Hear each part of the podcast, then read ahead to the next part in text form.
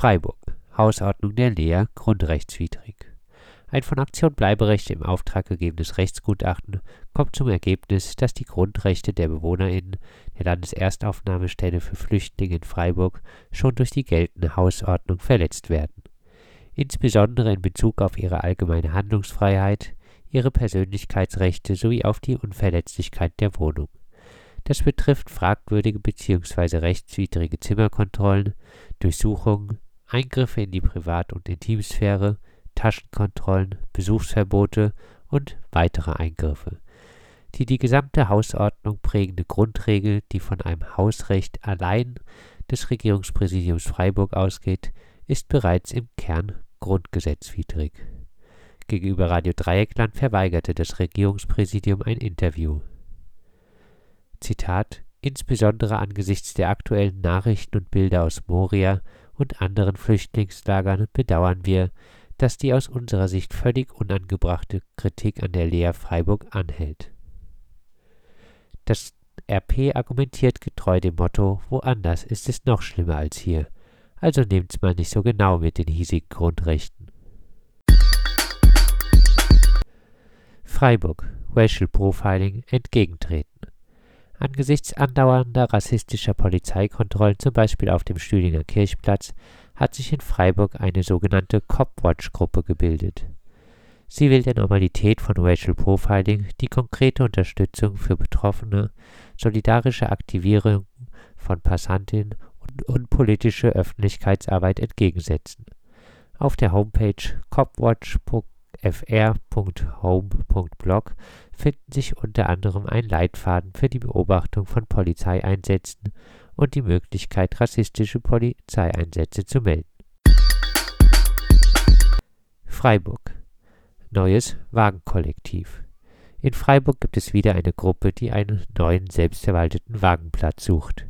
Die Gruppe Radlager, die unter radlager-freiburg.org im Internet erreichbar ist, bittet um Tipps für Grundstücke und schreibt, ein selbstverwalteter Wagenplatz ist für uns nicht nur ein Wohnraum, sondern auch ein Raum mit einer gemeinschaftlichen Infrastruktur, in welchem wir Platz für Konzerte, Theater, Lesungen, Vorträge, Filmabende oder Küfers, Küche für alle, schaffen und auch offen zugängliche Werkstatträume entstehen sollen. Viel zu wenige Sozialwohnungen. Aufgrund der Einkommenssituation brauchen in Deutschland immer mehr Menschen eine Sozialwohnung. Das Pestel-Institut geht in einer aktuellen Untersuchung von einem Bedarf von rund 8,5 Millionen Sozialwohnungen aus. Allerdings gibt es momentan nur 1,2 Millionen Sozialwohnungen. Tendenz sinkend. Die Auswirkungen der Corona-Krise dürften den Bedarf an Sozialwohnungen noch einmal deutlich erhöhen. Wer hat, der gibt. Unter diesem Motto sind in verschiedenen Städten Menschen auf die Straße gegangen, mit der klaren Ansage, die Reichen müssen für die Krise bezahlen. Die Corona-Gesundheitskrise ist in vollem Gange, doch der finanzielle und soziale Notstand steht uns erst noch bevor.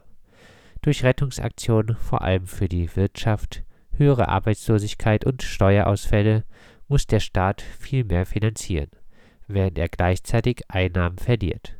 Forderungen nach einem ausgeglichenen Staatshaushalt werden bald jene nach Corona-Soforthilfen und Konjunkturprogramme überlagern.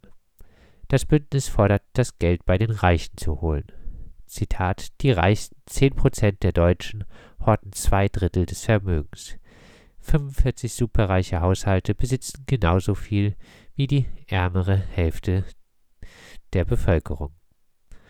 Gefordert wird eine Wiedereinführung der Vermögensteuer, eine Besteuerung großer Erbschaften, eine einmalige Vermögensabgabe für Millionärinnen und Milliardärinnen, Investitionen in Sozialwesen, Gesundheit und Kultur, mehr Geld für systemrelevante Berufe, die Durchsetzung von Unternehmenssteuern, zum Beispiel gegenüber Amazon, und zur Sicherung von Arbeitsplätzen mittelfristig das Unternehmen unter die demokratische Kontrolle der Beschäftigten gestellt werden.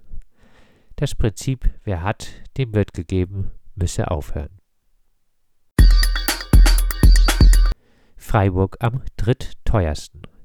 Mal wieder gibt es eine Statistik, die das Verhältnis der Miete zum Einkommen untersucht. Das Immobilienportal Immowelt kommt zum Ergebnis, dass Freiburg nach München und Frankfurt die teuerste Stadt ist.